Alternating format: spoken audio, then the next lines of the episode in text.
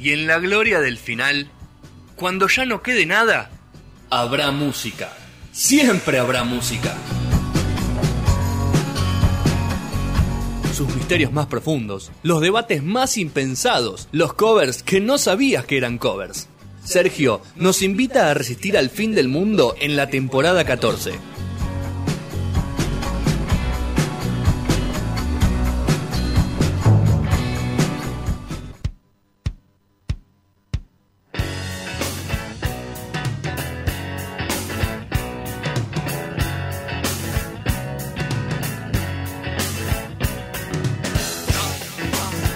Bueno, cuarto y último bloque de No Sonoras.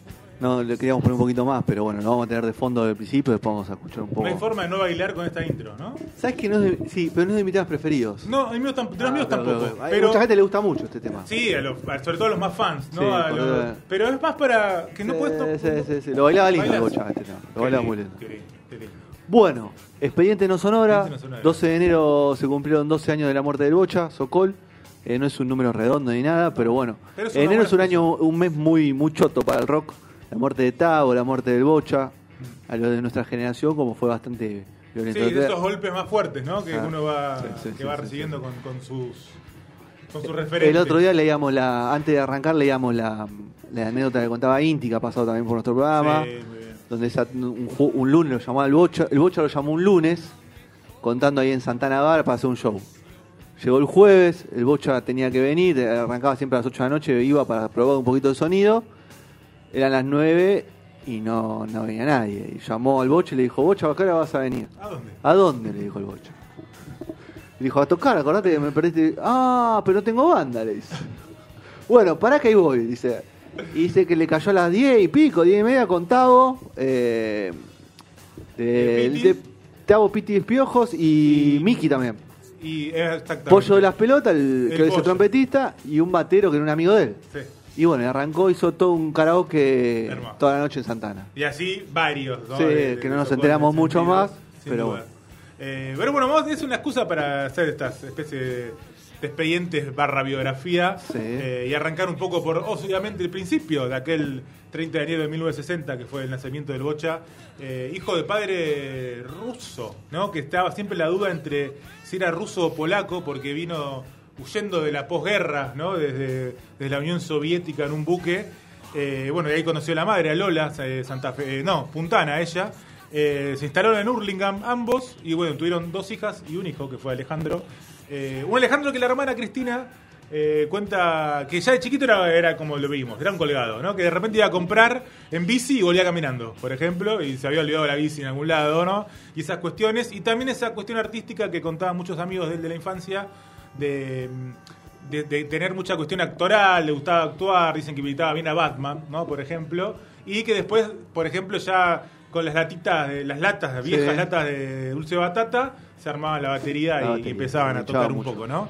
Eh, en ese pre donde también en esa adolescencia conoció a Funcho, eh, que ambos jugaban al rugby como dato de color, no en el mismo club, eh, pero sí en Hurlingham, uno en Hurling, Harling, el club Harling, y el otro en Curupaití, ¿no? que eran los grupos No, de ahí.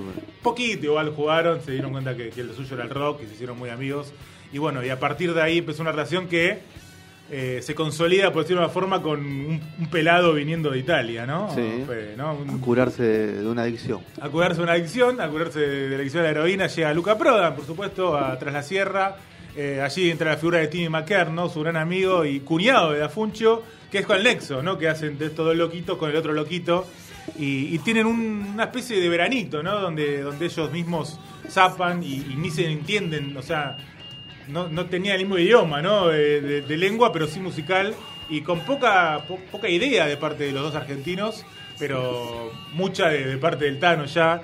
eh, logran congeniar y generar un buen ambiente musical que de repente desaparece, porque Lucas se va, ¿no? Lucas se va a Italia.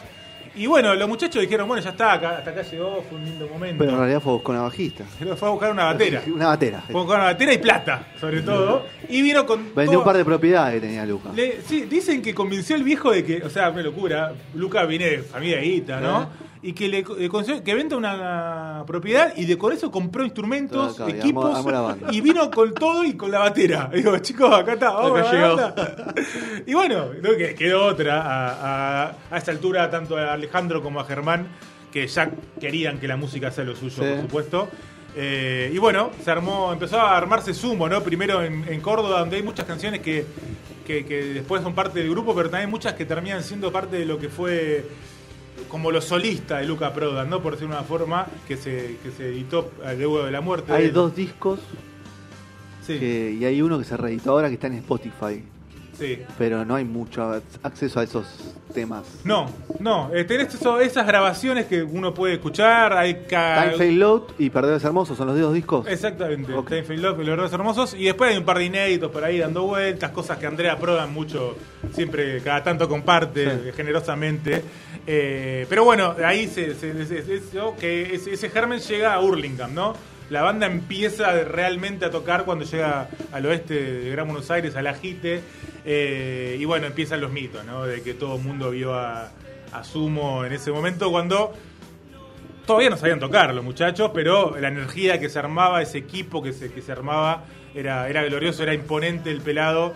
Y, y bueno, a partir de, de entonces lo que, lo que empieza a hacer Sumo, a hacerlo cualquier banda de rock, empezar a, a de a poquito sumar, a grabar un disco, que el primero que graban, que es Corpiños en la madrugada, que eh, ya también empieza en paralelo a una cuestión cada vez más caótica en lo extra musical, ¿no? De, que puede tener una banda de rock con los excesos y con todas estas cuestiones, ¿no? Que, que Tengo un de paso. Eh, ahí sí, hay mil datontos, pero sí. Eh, ¿Sabe el que dice Siamo Fori de la Copa? Claro, Es Andrea Prodan. Andrea Prodan, totalmente. Sí, sí, sí. Eh, histórica publicidad, ¿no? Eh, y bueno, graban Corpiños en la madrugada. eh, el, el- el chiste dicen que Socolo graba ya en ese momento. Stefan Nuttall, que era la baterista, se había ido por la guerra Por de las de la Malvinas. guerra Malvinas, ¿no? sí. Y le dijo, dicen que le dijo, le agarró dos palillos y le dijo al- a, a Sokol, que en ese momento era bajista, tenés que ser vos el baterista. Y así lo fue, ¿no? Vino Arnedo, un excelso bajista, y él se fue a, los- a los parches, donde menos idea todavía tenía de lo que era tocar el bajo. eh, y dicen que, to- que grabó como el orto la- la- la- lo que fue la batería y que Luca buscaba percusionistas para que graben encima eh, y a ver qué podía zafar de eso. Termina saliendo este disco medio casero, por Sí. decirlo de forma. Pero Y tiene grandes canciones. Con grandes canciones, ¿no? Y, y bueno, ese crecimiento de Sumo eh, también viene con, con el crecimiento de excesos y con un eh, Sokol temiendo esos excesos. eh, y Lúcido todavía para tomar decisiones. Lucio para tomar decisiones y la toma después de una gira eh, caótica que fue en 1984 en el verano en Villa Gesell, donde a partir de unas piñas que se agarra piñas el querido Luca con un público, se le suspenden todos los shows y pasan 15 días como si fueran indigentes, más o menos, pero con excesos, por supuesto, y cuando vuelve decide dejar la banda. Eh, en ese tiempo, él un día llega a la casa, dicen, y, y ve un libro que le había regalado una, una amiga de Afuncio en su momento, hace como tres años, que nunca le había dado bola, que se llamaba El libro del mormón, ¿no? Y dice que el libro, como que el libro lo llamó a él, que él fue lo único que vio cuando entró a la casa en ese momento, lo agarró y lo empezó a leer, e inmediatamente se fue con la mujer, en ese momento embarazada, a, De Ismael. a- de Ismael, exactamente, de Ismael Sokol, eh, a la iglesia. Se fue a la primera iglesia mormona que encontró y se metió y se hizo mormón. Y de repente se hizo mormón que tiene como principal cuestión no drogas, no alcohol. No drogas, ¿no? No drogas, no alcohol. Y ahí tuvo un- varios años, unos años en los que eh, era como el, el alumno ejemplar, el misionero ejemplar de los mormones, era como un ejemplo a seguir. Todo lo que hacía él era como lo bueno que pasaba en, e- en ese lugar, eh, pero nunca había dejado de- del gusto por la guitarra, ¿no? Viste que la iglesia tiene mucho eso de tocar y él siempre se prendía en todo, ¿viste? Y, y ahí es donde arma una banda que se llama Sokol. Sokol, sí. Sokol Se con Petinato sus le iniciales. dijo. Le, Petinato le le dijo. propuso el nombre, ¿no? Sí, sí, sí. Las iniciales, eh, antes que nada le voy a pedir a Toco Me Voy, le voy a robar unos minutitos de aire, así que perdón, porque vamos, ahí venimos Por con la historia. por esta única vez, nada más, Eh, sí, sí, se lo devolvemos semana que viene. Se lo devolvemos sin duda. Así que, Eh, total, eso están, ¿no? Están Y hay una anécdota de este muchacho, de un- del batero de esa banda, además, Sí. el Mario Lastarria, que ahí cuenta que, que- que Petinato le, le dijo, el Bocha le dijo, no, bueno, pero no sé qué nombre ponerle, pone Sokol, pero Sokol con las iniciales, no, no por cosas. Y ahí como que el Bocha empieza a amigarse de nuevo con la música, pero nunca tomó forma, no, no había demo, nada, que esto que lo otro, pasa lo de Luca, Pasa lo de Luca. Y pasa otra cuestión más eh, con la banda, que es. eh, estaba tan metido con la iglesia mormona que había dos integrantes de esa banda que se llaman los de Colo- bueno, eh, los de Colorante, eran todos integrantes de una banda que se llama Los Colorante, que eran fans de Sumo. Que dos muchachos que andaban medio mal, él les propone ir a la iglesia y se convierten en mormones los muchachos y abandonan la banda. Entonces se queda sin banda, Sokol, de repente, al mismo tiempo que desaparece, que, que muere su eh, Luca. Y de repente se quedó sin banda, pero ya eh, en esa cuestión eh, él tenía una canción, eh, tocaba covers, tocaban temas de sumo y también algunos que después venían las pelotas como Astro Boy, Sí. que, pero versión reggae, que se llamaba, el tema en un momento dice Call My Name, Call My Name, y el tema se llama Calminame, que es como se diría, como se, como se escribe. Como ¿no? lo decimos nosotros. Claro, se llamaba así el tema en ese momento. Bueno, y después de un show de Sokol, dicen que hay una, una gesta ahí, una charla entre Afuncho y, y Alejandro, que, que se termina siendo el último show de Sokol y el germen de lo que sería el primero de ese mismo año 88 eh, en Dallas Pub, ¿no? En el, el Villaluro, el primer show de las pelotas, que, bueno, arranca el camino de una banda donde vos decías, Fede, empieza a hacer más las pelotas que Sokol, ¿no? Todo lo que Sí, uno no, no, empieza- sí, ya su figura pasa a ser parte de una banda y... y... ¿Tira tira el audio? Vamos a escuchar una. Vamos a escuchar una. Es un placer presentarles a la banda que tiene el número central en nuestro programa, que toca en el escenario, está con nosotros en las pelotas. Pero antes, el señor Alejandro tiene algo que decir. ¿Dónde está la cámara? Ahí. ¿Cuál? Ahí, ahí. Odio tener que hacer esto. ¿Qué significa? ¿Que no te, gusta, no te gusta hacer las notas?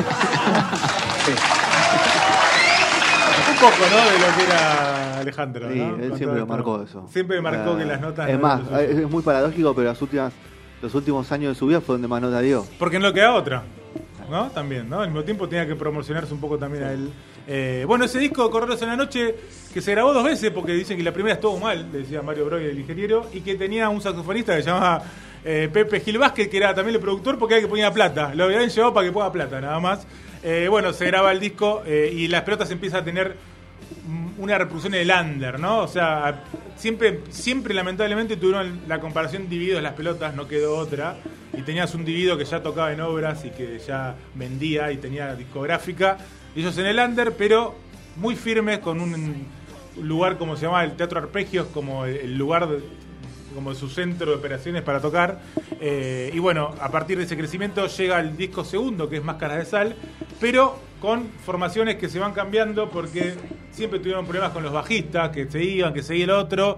Creo que ahí había siempre un fantasma de Arnedo que hubieran querido que sea parte de ellos, ¿no? Sin Sí, dudas. sí, siempre fue la, la lucha de nos ro- se robaban los, los, los, los músicos Los entre músicos, ellos, ¿no? Esa parte de la gente de Burlingame. Eh, en ese cambio de, de- de integrantes donde queda la formación casi de ahora más estable con, con Gustavo Jove y con Gabriela Martínez, ¿no? Eh, y también estuvo Gillespie en ese momento.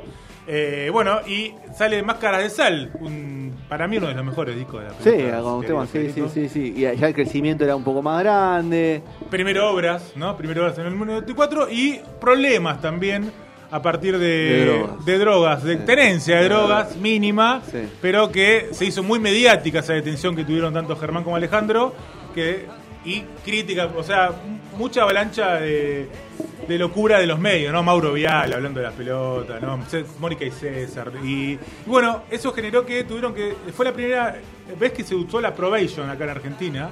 ¿no? La probation es lo que es cuando en vez de ir en cana, haces algo de beneficencia, por decirlo de una forma. Ah, y bueno, se usaba antes. Se usaba. Fue la primera Compraba vez. pañales. Fue la primera vez y tocaron en varios lugares. No, así. pero los músicos, digo, lo- a, lo- Ah, a los, claro. a los músicos. Ahora Sí. ya no, no. No. Los casos no llegan directamente No, a la justicia.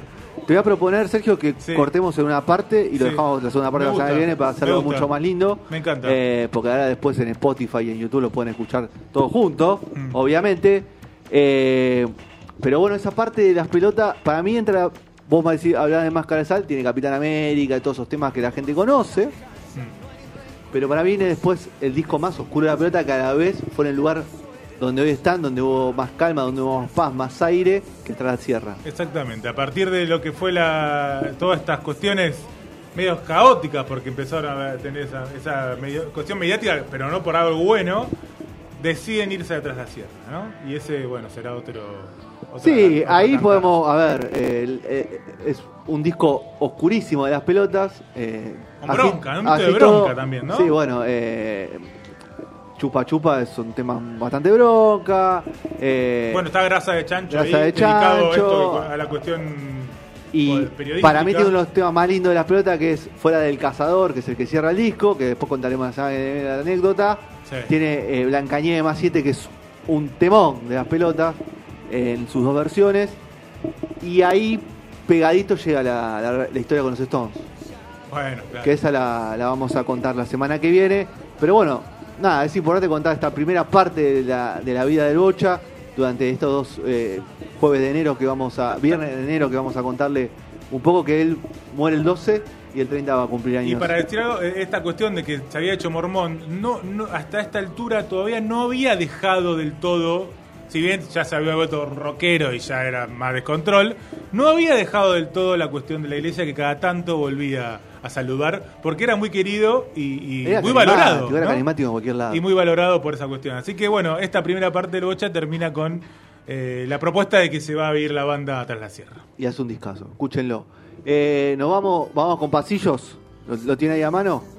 Nos vamos con. Cerramos esta, esta parte. Yo me quedo sin batería en la computadora. No te quedes. Cerramos con pasillos.